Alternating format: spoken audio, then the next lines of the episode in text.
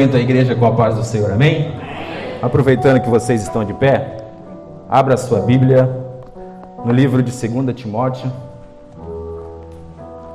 segunda carta de Paulo aos Timóteos, a Timóteo, tem uma palavra de Deus ao nosso coração, é uma responsabilidade, como eu sempre falo, poder ministrar para a noiva de Cristo. Segunda carta de Paulo a Timóteo, no capítulo de número 1, versículos 6 e 7. Fica mais ali para o final da Bíblia. Se você não encontrar folhando, vai no índice, que o índice foi feito, irmãos, para achar o livro da Bíblia. Eu falo para as crianças, o índice está na Bíblia para você encontrar os livros da Bíblia. Não precisa você ficar apavorado, folhando, folhando. Vá no índice, o índice vai dizer Timóteo está na página tal, no número tal. Amém? amém. Você que encontrou, diga amém. amém. Primeira, é, 2 Timóteo capítulo 1, versículo 6, nos diz assim: Por este motivo, te lembro que despertes o dom de Deus que está em ti pela imposição das minhas mãos. Deus não nos deu o espírito de medo, mas de poder e de amor e de uma mente Senhor Deus Todo-Poderoso, nós estamos nessa noite na tua presença e estaremos ministrando a tua santa palavra. Eu não sei como está o coração do teu povo ao qual chegou essa noite na tua presença, mas eu sei que tu és o Deus que sonda o coração de cada um que entrou aqui. Eu tenho certeza que tu marcou esta noite, Pai, para limpar, para restaurar e para mostrar para a tua igreja que tem um Deus todo-poderoso que está cuidando de cada detalhe. Por isso, nos usa, Espírito Santo, tenhas liberdade esta noite para agir em cada coração. É o que nós te pedimos em nome de Jesus Cristo. Amém. Tome assento, glorificando o nome do Senhor. Meus irmãos, essa palavra que está escrita em 2 Timóteo, no capítulo de número 1, a qual eu li para você o versículo 6 e 7. Uma palavra que nos traz uma reflexão que nos diz que por esse motivo te lembro que desperte o dom de Deus que está em ti pela imposição das minhas mãos. Quem está falando aqui, meus amados irmãos, é o apóstolo Paulo. Apóstolo Paulo, ao qual todos nós conhecemos, que é um dos maiores exemplos na Bíblia de homem que obedeceu a voz de Deus e cumpriu o seu chamado. Nós temos dois livros, duas cartas Segundo os estudiosos vão dizer que 1 Timóteo e 2 Timóteo foram as últimas cartas que Paulo escreveu. E essas duas cartas, quando Paulo escreveu, ele estava dentro de uma prisão. Paulo estava preso não porque roubou. Paulo estava preso não porque fez algo de errado diante da, das leis daquela época. Paulo estava preso por uma situação, por pregar o evangelho de Cristo. Evangelho esse que transforma, que inclusive transformou a sua vida. Porque nós sabemos que antes de ser Paulo, seu nome era Saulo, um perseguidor da igreja, um homem conhecedor, um homem que tinha conhecimento da letra, mas que não tinha conhecimento das coisas de Deus. Por esse motivo ele perseguia a igreja da época e esse homem foi responsável pela morte de muitos. Mas um dia ele está indo para uma cidade chamada Damasco, um povoado. E a Bíblia vai dizer que ele estava em cima de um cavalo e de repente uma luz muito forte o aparece e ele fica cego. E daquele momento em diante, Jesus vai falar com ele: Por que me persegues? E a partir dali, eu não vou aqui me aprofundar nessa história, ele tem um encontro com Deus. E quando ele tem esse encontro com Deus, a sua vida é transformada. E daquele dia em diante, Paulo não prestou mais para outra coisa a não ser dizer que Jesus Cristo era poderoso para salvar, para transformar e para mudar uma vida. Mas chegou um momento em que as pessoas daquela época não aceitavam mais.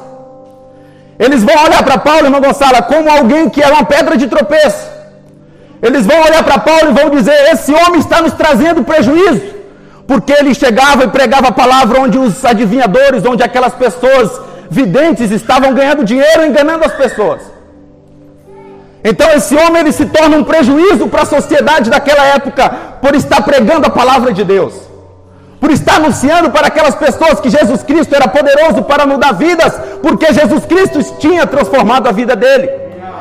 Então as pessoas daquela época vão aprisionar Paulo, vão pegar ele vão dizer: Você vai ser preso porque você está blasfemando, você está falando mentira, você está fazendo isso e está fazendo aquilo. Agora Paulo vai ser preso, Paulo vai ser aprisionado.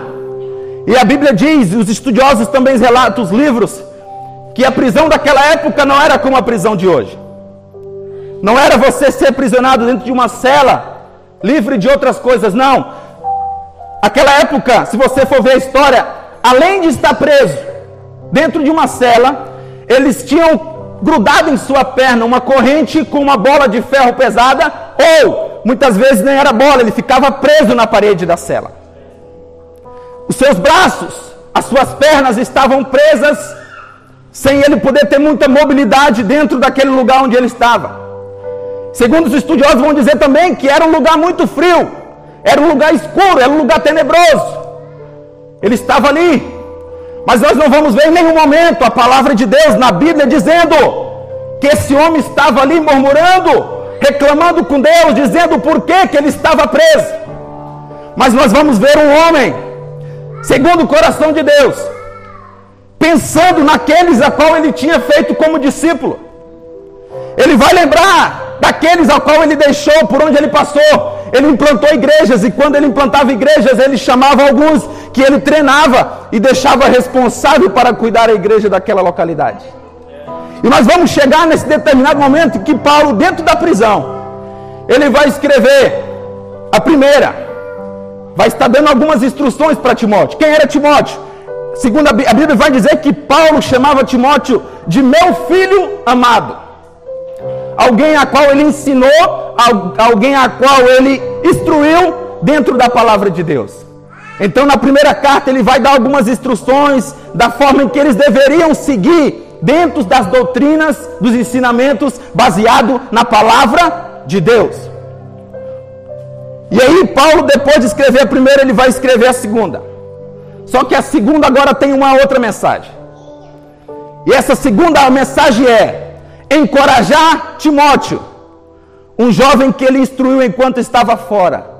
Agora ele vai mandar uma carta, irmão Ney, dando alguns conselhos para ele, falando para que ele tivesse bom ânimo, para que ele tivesse força e para que ele continuasse a peleja. Porque a Bíblia vai dizer que eram dias difíceis. Eram dias trabalhosos, não era como hoje. Hoje nós podemos pegar uma caixa de som e na praça que a gente quiser. Não agora porque está na pandemia. Andar com a Bíblia embaixo do braço, andar com terno, andar com a placa. Se você quiser tatuar na sua testa, sou cristão, você pode. Não estou falando, né? Mas se você quiser andar por aí dizendo que é cristão, ninguém vai te prender. Está caindo aqui meu alto-falante. Mas não era dessa forma. Arruma aqui para mim, pastor. Onde? Bota os fios para dentro do bolso aí. Pode enfiar ali para dentro. Deus da glória, Espírito Santo. Aí foi. Obrigado. Então, irmãos, não era uma liberdade como nós temos hoje. Na rua, eles poderiam ser presos, eles poderiam ser apedrejados, eles sofriam insultos, eles sofriam Palavras pesadas, eles eram cuspidos na rua, eles eram apedrejados, eles eram taxados como os loucos. Não eram dias como os dias de hoje que nós temos liberdade, eles não tinham essa liberdade. Então Paulo, dentro da prisão, tomando café e comendo bolo de milho. Era isso, irmãos? Irmãos, é difícil de entender uma coisa dessa. É difícil, irmão. Como, pastor, que uma pessoa presa, aprisionada, vai pegar uma pena, que não era caneta bic, irmãos, era pena, na tinta, e vai escrever uma carta para alguém que está livre, e dizer para ela ter bom ânimo. Meu Deus, Como que alguém com correntes e soldados ao seu lado no lugar frio vai ter força para pegar uma pena e escrever: Ei, Timóteo, meu filho amado. Não te preocupes, porque o Deus que tu serve está cuidando de tudo, irmãos. Isso é loucura, irmãos. Isso é loucura. Isso é loucura, irmãos. Quem lê Bíblia, irmãos, às vezes para e chora, porque o Espírito Santo nos faz refletir sobre umas coisas que não. Irmãos, isso é muito forte, irmãos. Paulo sofreu tanto, irmão. Foi apedrejado, ele sofreu naufrágio, ele foi mordido por cobra, irmão. Agora o cara está, o homem está dentro de uma prisão. E ele vai lembrar: olha, tem gente lá fora que está passando problemas difíceis. E eu preciso dizer para eles que eles não desistam, porque Deus está cuidando de tudo.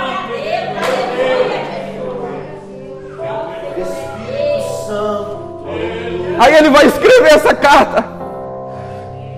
E ele vai escrever o versículo 6, vai dizer assim: Por este motivo te lembre, te lembro que desperte o dom de Deus que está em ti pela imposição de minhas mãos. Sabe o que, que ele está dizendo aqui, queridos obreiros? Timóteo, o problema está grande, a dificuldade está apertando, eles estão te incomodando, a dor, a tristeza, a dificuldade, a perca. Mas para e reflete no dom que Deus te deu. Pensa no teu chamado, pensa no que Deus já fez na tua vida, pensa no que Deus já fez na tua família, na tua casa.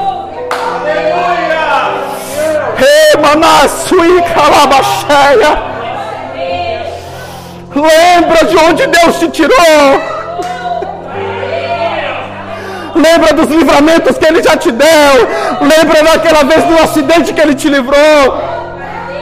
Ele está dizendo para Timóteo assim: ó, os problemas que estão te cercando não são mais fortes daquilo que Deus já fez na tua vida, homem. Não desanima. Não desanima. Ah, mas tu não conhece a minha vida, tu não sabe o tamanho da minha perca. Mas Paulo está dizendo: não desanima, homem, não desanima, mulher. E ele continua no versículo 7: Deus não nos deu um espírito de medo. Se você está aqui hoje é porque Deus viu alguma coisa na tua vida. Se você está aqui hoje é porque Deus viu em você o potencial para fazer aquilo que Ele colocou nas tuas mãos. Ah, mas o pastor não me visita, eu vou abandonar. Ah, mas o pastor não faz. Não, não foi o pastor que te escolheu. Não foi o pastor que te chamou. Esse homem aqui. Dá para escrever um livro, pelo pouco tempo que eu tenho vivido ao lado dele, como o Altemir orou. No dia em que voou as telhas lá de casa, as telhas voando, ele entrando para saber como é que estava a minha família. Por quê? Porque se importa pelas almas. Mas além do nosso pastor, que é um exemplo de homem de Deus que está aqui, tem um Deus que viu em você o teu potencial antes do pastor ver. E ele está dizendo: Timóteo, Deus não te deu um espírito de medo, homem, mas um espírito de força, um espírito de compaixão, um espírito de amor. E ele te deu uma mente sã. O que, que ele está dizendo assim, Matuliana? Ei, os problemas estão te assolando, todo mundo está dizendo que é o fim, que não vai dar certo, você está com a sua mente ligada nele. O temporal, a tempestade está acontecendo, as pessoas em tua volta estão dizendo: não vai dar certo, você vai cair, você não volta mais, você é um derrotado. E a tua mente está em Cristo dizendo assim: Ele já fez coisas grandes e vai continuar fazendo. Ele já fez e vai continuar fazendo, porque Ele é poderoso, Ele é poderoso para fazer. E nessa breve introdução, para explicar para você o que aconteceu até chegar nessa leitura que eu fiz, eu tenho um tema que Deus me deu nessa noite, irmãos. Vencendo o desânimo. Vencendo o desânimo. Nós estamos cercados por uma sociedade em que nos, nos, nos aponta o dedo e nos elogia quando nós estamos fazendo as coisas certas. Mas basta você pisar na bola e você já não presta mais para quem um dia te elogiou. Nós estamos cercados por uma sociedade, irmão João, em que eles pensam que nós somos robôs, em que nós temos que ser os melhores, em que nós temos que ser os vencedores, em que nós temos que ser as melhores pessoas da face da terra em tudo que nós possamos fazer. Nós não podemos errar, Nós não podemos desistir, nós não podemos desanimar de alguma coisa. Não, nós somos seres humanos. Enquanto nós estamos na terra, nós estamos propícios a passar por situações assim. O desânimo ele chega dentro de qualquer casa, ele não escolhe situação financeira. Ele não escolhe estatura, ele não escolhe diploma, ele não escolhe se é gordo ou magro, não. Ele vai chegar dentro de qualquer casa. O desânimo é uma coisa tão diabólica, irmãos, que, ela, que ele tem o poder de nos paralisar. Ele tem o poder de nos fazer parar e acreditar que não vai dar mais certo. O desânimo é a porta que o inimigo usa para muitas vezes roubar do nosso coração aquilo que Deus já plantou há muito tempo. O desânimo é, no dicionário vai dizer que é o estado de quem se mostra desestimulado. O desânimo é o estado de quem se mostra desestimulado. Tanto faz como tanto fez. Se eu morrer hoje, não, hoje eu não vou, hoje eu não quero. Não, eu acho que é melhor parar. Eu acho que é melhor ficar por aqui. Eu acho que é melhor ficar por ali, porque não tem mais para onde eu ir. O desânimo, quando ele chega na vida de uma pessoa, ele vem para atormentar, ele vem para destruir, ele vem para te botar para baixo, ele vem para te fazer pensar que você não é nada, ele vem fazer com que você pense que está tudo acabado. Você fica prostrado, nada para você é bom. Você vem na igreja, os louvores não tocam teu coração, as palavras que são ditas não fazem efeito no teu coração, porque você tem visto tudo com os olhos da negatividade, você tem visto tudo com os olhos de que não vai dar certo, que você vai derrotado mesmo, que você não tem condição de vencer mesmo. Mas eu vim nessa noite mostrar para você essa história que está na Bíblia e trazer para você uma explicação muito simples para que você entenda que não é as circunstâncias que te envolvem que vai determinar quem você é. Não é os problemas que você está sofrendo que vai mudar a circunstância da tua vida. Não é aquilo que aconteceu que vai fazer com que você se torne uma pessoa cabisbaixa, derrotada. Não tem mais prazer de viver, não quero mais vir na igreja, não quero, não, não. O Senhor te trouxe nessa noite para te dizer que os problemas que acontecem em tua volta e que atingiu a tua vida não é para te destruir. Mas tudo isso serve como aprendizado para que você caminhe mais. Quem estudou, meus irmãos, química. E quem já fez curso de bombeiro, quem já estudou em alguma empresa e fez curso de CIPA, deve ter aprendido sobre o triângulo do fogo. O triângulo do fogo, ele é formado no topo pelo oxigênio. Do lado esquerdo ele é formado pelo combustível. E do lado direito do triângulo ele é formado pelo calor. E trazendo esse exemplo aqui, irmãos, eu quero nessa noite, no tempo que é me dado, explicar para você que talvez chegou hoje aqui desanimado, triste, cabisbaixo, pensando que a tua vida não tem mais jeito. Eu quero nessa noite usar esse triângulo do fogo como um exemplo do que você deve fazer para sair dessa situação em que você está vivendo. Você talvez chegou hoje aqui com o coração partido, dilacerado. Talvez você entrou dizendo aqui é a minha última vez que eu piso dentro desse templo porque a minha vida está indo de mal a pior. Talvez você entrou aqui hoje dizendo se esse Deus realmente me ama, ele vai ter que falar comigo. E ele está falando com você. Três elementos que nós precisamos usar na nossa vida para sair dessa situação em que talvez você chegou aqui nessa noite. O primeiro elemento que você precisa se chama fé. Irmãos, o que é fé, irmãos? O que é fé? Por que, que eu preciso ter fé? Porque a fé em Hebreus 11 vai dizer que a fé é o firme fundamento das coisas que não se esperam. E a prova das coisas que não se vê.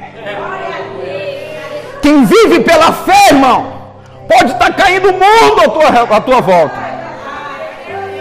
Quem tem fé enxerga a porta aberta quando todas estão fechadas. Quem tem fé enxerga a solução quando todos mais não enxergam. Quem tem fé vê a porta aberta antes mesmo de fazer o currículo para a empresa. Quem tem fé vê o dinheiro na conta antes mesmo do dinheiro cair. Quem tem fé, irmão Everton, anda com moto sem gasolina. Porque o Deus que nós servimos, ele faz coisas sobrenaturais. O primeiro elemento que você precisa, talvez chegou hoje aqui desanimado, é precisa que a tua fé seja renovada. Volte a acreditar naquilo que você perdeu pelo caminho, achando que não tem mais jeito. O mesmo Deus que prometeu é o mesmo Deus que tem poder para cumprir. Mas como que Deus vai fazer algo na vida de alguém que não acredita, irmão? Como que Deus vai te dar um, algo se você não acredita que o algo pode ser dado a você? No triângulo do fogo, o oxigênio é a fé. O oxigênio é a fé, irmãos. E sem oxigênio não tem vida. Se você não tem fé, você não vai ver a porta aberta nunca. Se você não tem fé, você não vai ver a solução nunca. Se você não tem fé, o problema que acontecer na tua vida vai tirar de você a tua força. Você vai desanimar e vai parar na caminhada. Fé é acreditar, mesmo que você não esteja vendo, mas você sabe que o Deus que vocês servem, que nós servimos, Ele pode trazer a resposta, mesmo no meio da tempestade. No meio da tempestade, Deus continua no controle de tudo. Mesmo nos dias difíceis, Ele continua no controle de tudo. Mas para que você continue caminhando, você precisa ter fé. A tua fé é o oxigênio que você precisa para caminhar. É o oxigênio, é a fé que você precisa para passar por cima de todos os problemas. Você tem que acreditar. Elias, mas todo mundo diz que é o fim, que não vai mais dar certo, que eu não posso, que eu não consigo. Mas dentro do teu coração tem algo que está, pode estar que nem uma brasa.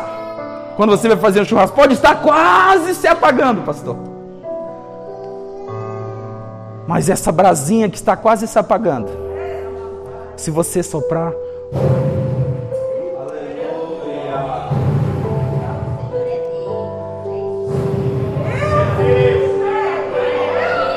ela vai criando fogo. Ela vai criando fogo novamente. E eu lembrei aqui, irmãos, quando nós vamos fazer um churrasco, às vezes o nosso olho para comprar carne é maior do que o olho para comer a carne que nós compramos. É assim ou não é? Ou alguém que faz churrasco aqui calcula lá, eu como 100 gramas, minha esposa come 30, então nós vamos levar 1 kg e 100. Não, você compra sempre a mais. Porque você sabe que você é capaz de comer aquilo tudo, né? Então, irmãos, quando você vai fazer um churrasco, se você comprar pouco, pouco carvão para assar muita carne, vai faltar carvão e vai sobrar carne para assar. Aí quando você está assando a carne, o fogo está morrendo, pastor. O fogo está quase se apagando, está só a brasa. Você vai correr no lugar, vai comprar mais carvão, não é assim, irmão João? Você vai jogar em cima o carvão em cima daquela brasa que está quase se apagando. E você vai soprar, você vai abanar, vai pegar um secador, vai pegar um, um aspirador, sei lá, vai pegar um, um, um, ventilador, tudo que gera ar você vai pegar, porque você quer que o fogo volte a acender para assar aquela carne maravilhosa para você comer no churrasco com a tua família. Talvez você chegou hoje aqui com o pior desânimo que você já passou na tua vida. Mas o Senhor está te dizendo: essa brasa que está quase se apagando, se eu soprar, ela acende novamente. Se eu soprar, ela acende novamente. Você vai voltar a fazer aquilo que um dia eu te chamei para fazer. Quantos sonhos estão aqui parados? Quantas mensagens que estão aqui que não estão sendo pregadas? Quantas Jesus te ama está aqui que não está sendo anunciado? Porque o inimigo tem dito para você: você não é capaz, você não consegue. Mas o Espírito Santo de Deus está aqui nessa noite para soprar no teu coração essa brasa que está se apagando. E você vai sair daqui dizendo: Eis-me aqui, Senhor. Usa-me, usa-me. Usa-me, Senhor. O primeiro elemento que você precisa para que você volte e saia desse desânimo se chama fé. E essa fé é que nem essa brasa que está se apagando. Se você soprar e botar carvão, ela acende novamente. E você caminha mais algumas léguas, anunciando e proclamando o nome do Senhor. Glória a Deus. Oh, Jesus, tem muita coisa aqui. 2 Coríntios capítulo 4, joga no data show aí, 2 Coríntios capítulo 4. Vamos ver o que está dizendo aqui em 2 Coríntios capítulo 4. Versículo 15 diz assim: Porque todas as coisas são por causa de vós, para que a abundante graça possa, por meio da ação de graça de muitos, redundar para a glória de Deus. Por causa disso, nós não desfalecemos mas ainda que o nosso homem exterior pereça, contudo o homem interior é renovado dia após dia. Você pode estar acabado fisicamente, você pode estar detonado fisicamente, mas dentro de você tem algo que todos os dias é renovado. Todos os dias isso se renova e diz para você: ei, caminha mais um pouco, anda, fala, prega, anuncia, porque eu sou contigo. E aí ele continua, porque a nossa leve aflição, a qual é momentânea, opera por nós um extraordinário peso eterno de glória. Ei, eu não sei qual é o teu problema, mas mesmo que você parta daqui na luta, tem algo que te espera na glória. Que supera tudo aquilo que você já passou, está passando aqui na terra. Tem algo na glória que não é comparável com aquilo que nós passamos na terra. Eu não sei se foi uma perca. Eu não sei se te caluniaram. Eu não sei se falaram mal de você. Eu não sei se foi um amor não correspondido. Eu não sei se foi algo que você não recebeu de pai e mãe. Mas eu quero te dizer nessa noite: tudo que você já passou ou vai passar não se compara com o que Deus tem preparado para a tua vida. O sofrimento momentâneo e passageiro não pode ser, ou não pode roubar, não pode tirar de nós a alegria que nós vamos desfrutá-la na eternidade, irmão. Irmão, você pode estar se arrastando aqui, mas continua vindo. Eu não sei como é que está o teu lar, se está sendo um lar destru, tá destru, que está destruído, sofrimento. Continua vindo, irmão. Se arraste, corra, pule, não sei, faça alguma coisa, mas não deixe de estar na presença de Deus. Se a tua brasa está se apagando, lá fora ela não vai se acender. Irmãos, é ouvindo uma palavra, é um louvor, é um abraço, é um aperto de mão, é um Jesus te ama que ainda faz essa chama em nós se acender. E aí ele vai continuar. Não olhamos para as coisas que se veem, mas para as coisas que não se veem, porque as coisas que se veem são temporais, mas as coisas que não se veem são eternas. Aquilo que você vê com os teus olhos que não está da forma que você gostaria que estivesse, isso é passageiro. Mas tem algo eterno preparado para mim e para você, como o pastor disse no começo do primeiro culto. Tudo isso que está acontecendo está nos levando a entender que Jesus está voltando. Não pense você, irmãos, que é história para boi dormir, não. Jesus vai voltar. Jesus vai voltar.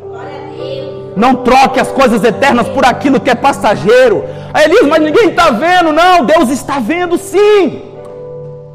Não troque o eterno pelo passageiro.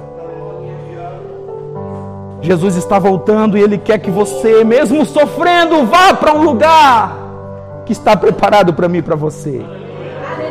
Você sabe da forma que esse homem que escreveu essa carta morreu, irmão? Dentro de uma prisão, irmão. Talvez chegou o dia de Paulo morrer, pastor.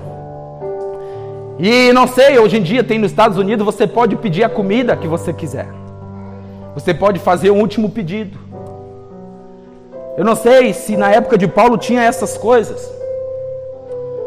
Mas eu, eu, eu penso que quando chegou a hora de Paulo morrer, os soldados chegaram para pegá-lo Deve ter um momento ali de conversa entre eles. Eu não, não, não acredito que eles ficavam ali mudo, um olhando para o outro, não. Eu acredito que Paulo sabia que no final daquela sala fria e escura tinha uma guilhotina esperando ele para cortar sua cabeça. Paulo morreu degolado. Talvez Paulo vai caminhando e vai refletindo como Deus foi bondoso comigo. Como Deus foi maravilhoso, quantas almas eu ganhei. A minha cabeça vai cair aqui, mas a minha alma vai chegar diante dele. E eu creio que ele não foi murmurando, Deus, porque eu? Me dá mais dois dias, uma semana, um mês. Eu penso que Paulo estava pregando para aquele soldado. Ei, você sabia? Minha cabeça vai cair ali. Mas eu vou para um lugar maravilhoso. Se você não quer ir também? Eu acredito que Paulo ele foi conversando com esses homens, falando de Jesus, até o último momento que aquela guilhotina desceu e cortou e separou a sua cabeça do seu corpo. Mas ele estava ali, escrevendo mensagens de encorajamento para aqueles que estavam passando momentos difíceis. Esses dias eu, tava, eu trabalho com internet empresarial. E eu, muito, essa semana mesmo, eu fui para Rio do Sul. Eu vou lá e fico, às vezes, uma semana, três dias. E naquele dia, pastor, eu boto o pendrive ali e vou ouvindo os louvores que eu gosto. E eu fui falando em línguas. Foi um momento maravilhoso. O Espírito Santo estava comigo dentro daquele carro. E eu falava com ele, eu conversava com ele, falava em mistério. E eu imagino os motoristas olhando pelo retrovisor, é louco. E eu lá dando glória. Eu fui, voltei, fui a Pouso Redondo, trabalhei. Quando eu estava em Pouso Redondo, veio aquele vendaval. E balançava tudo, e nós estávamos perto de uma torre da empresa. Eu falei, meu Deus, segura aí para não cair em cima de nós. Devastou tudo, eu voltei, irmão, tudo escuro, árvore caída, carro na beira da estrada, poste caído. E o meu coração estava em paz, porque eu estava vindo para casa. E eu vim orando, mas quando eu cheguei no beco ali de casa, eu vi umas telhas da casa da irmã, da irmã, da mãe do Fábio Coelho, uma Cecília, tudo destelhado. Abri o portão de casa, um monte de telha, eu pensei, deve ser casa dos vizinhos.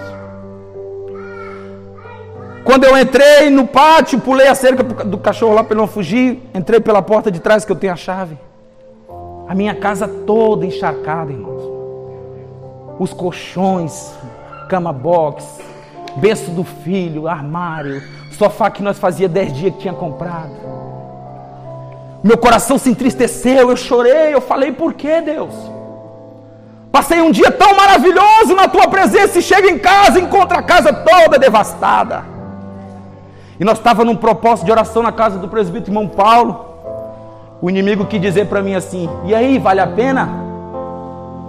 Eu respirei fundo. O inimigo é tão sujo, irmão. Ele é tão sujo que Ele vai botar na tua cabeça.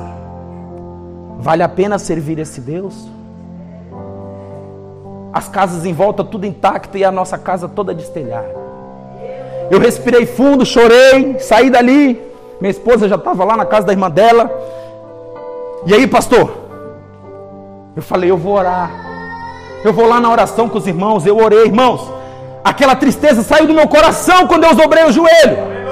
E automaticamente entrou uma alegria no meu coração. E eu falei assim: Deus, obrigado por meu filho e a minha esposa estarem bem. Porque na hora do medo, irmãos, eles correram. Não se corre, não sai de casa quando está tendo vento. Entra embaixo da mesa. Porque a telha voar e dar na sua cabeça, você morre. Mas minha esposa estava desapavorada, apavorada. Ela correu para a irmã Cecília, chegou na irmã Cecília. As telhas da irmã Cecília estavam voando também. E aí, irmão, passando tudo isso, eu voltei da oração, cheguei lá na casa da minha cunhada, dormi. No outro dia acordei. O Espírito Santo falou comigo: vai no banco pegar dinheiro, você tem como arrumar o teu telhado. Fomos no banco, pegamos dinheiro, arrumamos o telhado, irmãos. Aí eu vou olhar pela janela, irmão Ney. A casa da vizinha toda destelhada. Aí me veio assim: vai reclamar do quê? Tu teve condição de arrumar o teu telhado. E olha como está essa mulher aí do lado. É assim a nossa vida, irmãos. O inimigo ele lança o problema para atingir você e colocar no teu coração desânimo. Mas o mesmo Deus que cuidou, mesmo o telhado voando, Ele dá condição para você construir o telhado de novo. Mas muitos são aqueles que não têm a mesma condição, talvez não tenham o valor que precisa para arrumar. Elias, tu, é rico? Não! Apenas tinha o dinheiro que era suficiente para arrumar aquele problema que aconteceu. Ontem eu estava vindo, ontem não, quarta-feira. Fiquei, não, fiquei quarta, quinta e sexta em Rio do Sul. Estou voltando para casa. Estava, passei ali a entrada de Pomerode, estava vindo faceiro, dando glória. Vou ver minha esposa, meu filho, ela está fazendo feijão. Vai ser glória. Quando vê, pá! Cai dentro de um buraco, irmão. Eu falei, meu Deus, é forte esse mistério. Aí, irmãos, quando eu saí da 470 e entrei o pneu, glu, glu, glu, glu, glu, glu, glu, eu falei, meu Deus, tem um, tem um, tem um peru aqui, mas era o pneu do meu carro. Glu, glu. Irmão, só deu tempo de chegar na borracharia. Cheguei na borracharia, uma fila de gente, tudo com pneu que caíram dentro dos buracos, irmão. Quanto que é? O cara desamassou a roda de, de o aro de ferro, borracheiro de Jesus, irmão. Porque outro ia falar, tem que comprar tudo. Meteu a marreta, desamassou o aro ali e botou o pneu, botou o pneu dentro d'água, uma bola desse tamanho saiu no pneu. Falei, meu Deus, achei que ia dar. Final das contas, deu 130 pila, irmão. Saí de lá com o pneu, seminovo, a roda desamassada. Cheguei em casa dando glória e aleluia. Porque poderia ter perdido o controle, irmão, e ter caído no, no barranco, irmão. Ah, mas estourou o pneu, o livramento de não ter sofrido um acidente, irmão. O pneu é mínimo. Nós temos que enxergar as coisas com os olhos espirituais. Ah, mas Deus só faz isso comigo, não é só você, irmão. Ninguém bota no Facebook aí, meu pneu estourou. É um monte de gente que cai em buraco, irmão. É um monte de gente que perde as telhas, é um monte de gente que está passando fome, é um monte de gente que está sofrendo. Não é só você que Deus escolheu para sofrer, não. Deus está cuidando da tua vida, Deus está cuidando da tua casa. E a segunda coisa que nós precisamos é um relacionamento com Jesus, irmão. O oxigênio é a fé. E o combustível é um relacionamento com Jesus. Se nós estivermos pertinho dele, irmão Ney, juntinho dele, se nós estivermos andando com ele, irmão, pode vir o problema que for, você vai estar junto com aquele que pode solucionar o problema. Se a fé é o oxigênio, o relacionamento com Jesus é o combustível. Está quase se formando o triângulo. Até as 10, pastor. O pastor deu até as 10. E aí, irmão? O relacionamento é o que está escrito em João 15, no versículo 4. Abra lá em João 15, irmão. Se você quiser ler, o Data Show também nos ajuda. João 15, versículo 4 diz assim: Permanecer em mim e eu em vós, como um ramo não pode dar fruto por si mesmo, a não ser que permaneça na videira assim também vós não podeis, a não ser que permaneceis em mim. Se a fé é o oxigênio, está com Cristo é o combustível. Porque o combustível, sendo Jesus, o diabo vai falar aqui, mas o Espírito Santo vai dizer aqui. Você vai dizer, vai dar certo sim, Satanás. Você já é derrotado, você já perdeu. Ah, mas olha aí a casa destelhada. Azar é teu, lá na conta tem o dinheiro para arrumar o telhado. Aí o Espírito Santo vai falar no teu coração: fica tranquilo que eu estou cuidando de tudo. Então, ter um relacionamento com Jesus, irmão. E aí continua: Eu sou a videira, vós sois os ramos. Quem permanece em mim e eu nele, esse dá muito fruto, porque sem mim nada, nada, nada, nada podeis fazer. Se a fé é o oxigênio, estar com Jesus é o combustível. Como que eu posso estar com Jesus? A resposta está em João 15. Ele é a videira. Eu fiz um dia uma pregação aqui, e se nós encher um balão, é como se nós estivéssemos em Cristo, balão cheio. Mas se eu soltar o balão, ele esvazia. É como nós ficamos longe de Jesus um balão murcho, não prestamos para nada, irmão. Longe de Jesus, nós não prestamos para nada. É por isso que quando vem o problema eu fecho os olhos e falo assim: deixa eu lembrar um pouquinho aqui o que Jesus já fez comigo, porque eu não murmuro. Deixa eu, deixa eu lembrar aqui do dia em que eu passei fome, Porque aí eu não vou murmurar do ovo frito. Deixa, deixa, deixa eu lembrar aqui, deixa eu lembrar aqui. Ah, meu Deus, lá em casa um dia nós comemos couro de frango com arroz que a minha irmã fazia que dava para rebocar a parede. Como que eu vou rebocar de estar tá comendo ovo no domingo, meu Deus? O relacionamento com Deus, Pastor Paulo, nos faz lembrar de onde Deus nos tirou. Relacionamento com Jesus, ele vai dizer assim: vai aonde? Galho velho, volta para a videira, porque sozinho tu vai morrer. Se você não para para refletir na palavra de Deus, o problema vai chegar, tu vai ficar desanimado, aí você vai ficar botando culpa no pastor, vai dizer que o obreiro não é bom, vai dizer que o louvor não é abençoado. Sabe por quê? Porque uma pessoa desanimada, ela não presta para nada. Porque uma pessoa desanimada, ela murmura. Se você faz no trabalho, irmão, no trabalho, tem um amigo meu que eu chego, o dia pode estar ensolarado. Ele vai dizer: esse salário que nós estamos ganhando aí, não tem condição. E aí aquilo contamina, irmão. Fica do lado de uma pessoa que só reclama, você não vai virar um murmurador também. Coisas ruins contaminam. Então, se a fé é o oxigênio, estar com Jesus é o combustível. Estar com Jesus é o combustível. E eu vou passar aqui para o terceiro, irmão. Nós ficaríamos aqui muito tempo. E se Jesus é o combustível para fechar o triângulo, a motivação sobrenatural é o calor. A fé é o oxigênio, Jesus é o combustível e a motivação sobrenatural é o calor. Fechando o triângulo, o fogo pega e ninguém te segura. O que, que é motivação sobrenatural, irmão Gonçalo? Eu era, irmão. Eu cresci na igreja com minha avó, mas nunca valorizei. Minha mãe morreu, eu tinha três anos, meu pai ficou louco. Vendeu tudo. Nós tínhamos muito terreno, ele deu terreno para todo mundo e nós ficamos morando de favor. Tivemos que morar na casa de tio, fomos humilhados. Morar na casa de parente, fomos humilhados. Eu saía, eu saía na rua ia chorar do trás da parede. E falava, Deus, por que tudo isso? Fomos morar com a avó. A avó começou a botar nós no eixo. Escola dominical.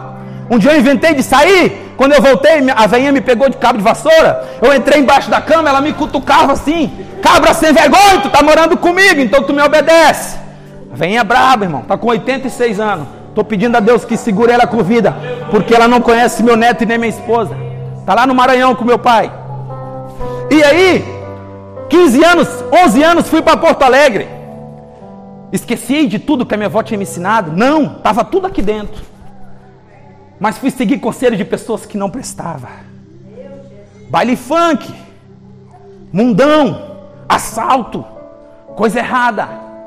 Tudo que não prestava, estava o Elias junto lá. Medroso que só, mas estava lá. Pode vir que eu seguro. Segurava nada, irmão.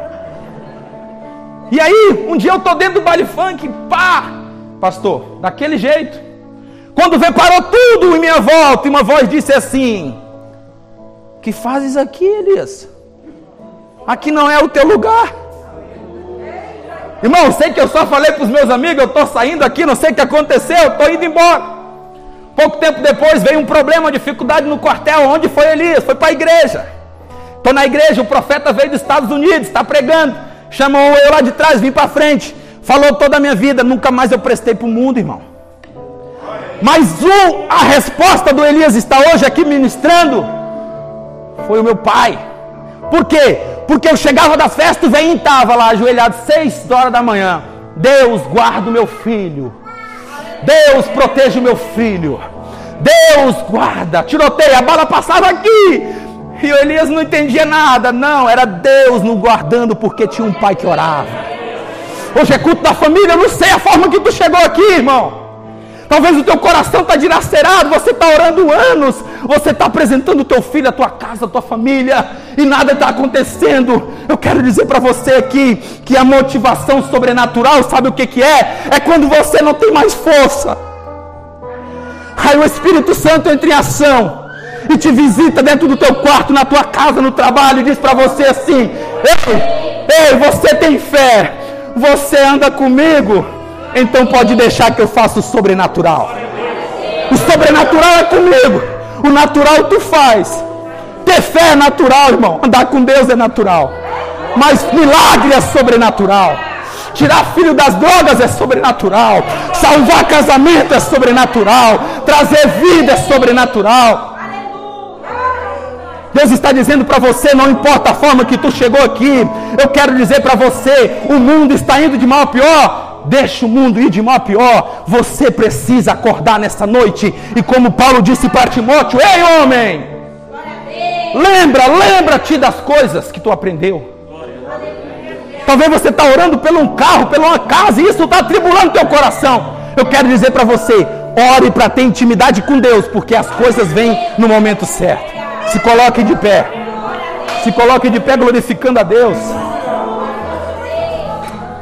Talvez você chegou aqui com essa brasa que está se apagando. Talvez você entrou aqui hoje se arrastando.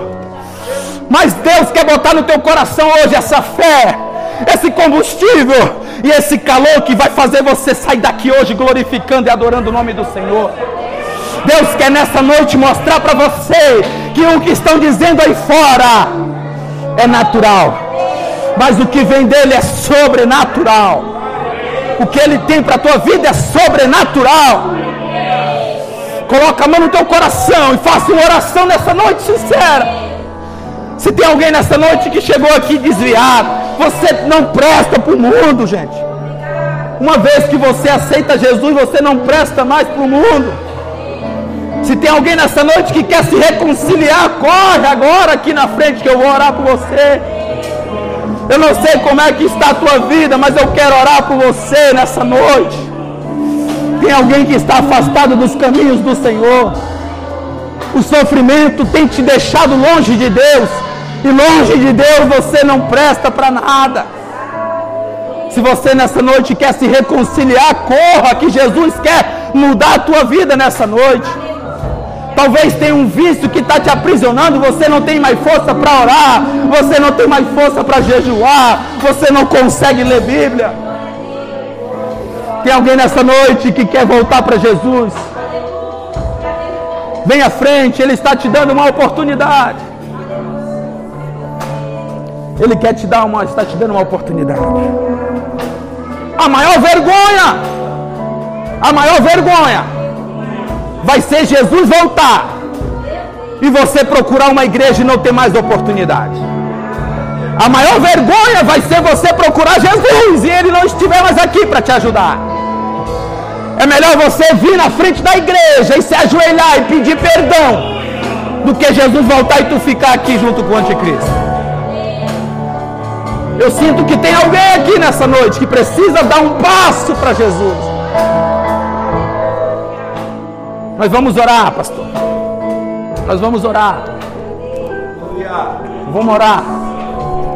E pedir a Deus que Ele entre com providência na tua vida. Vamos orar, Senhor Deus Todo-Poderoso. Nós te agradecemos por tudo que o Senhor tem feito em nossas vidas, Pai tudo que o Senhor tem nos concedido, tudo que o Senhor tem feito, tem nos ajudado, Pai. Talvez entrou alguém aqui nessa noite se arrastando, difícil, passando problemas grandiosos. Mas eu peço que nessa noite tu entre em cada coração, Pai. Coloca no coração dessa pessoa a fé. Coloca no coração dessa pessoa a intimidade contigo. Coloca no coração dessa pessoa que ela pode contar contigo com o sobrenatural. Entra com providência, Pai, em cada vida que cada um dos teus filhos entendam que os problemas de agora não podem ser comparados com aquilo que na glória nos aguarda. Abençoa, Pai, em nome de Jesus, a cada uma dessas famílias. Em nome de Jesus Cristo. Amém. Amém. Aleluia.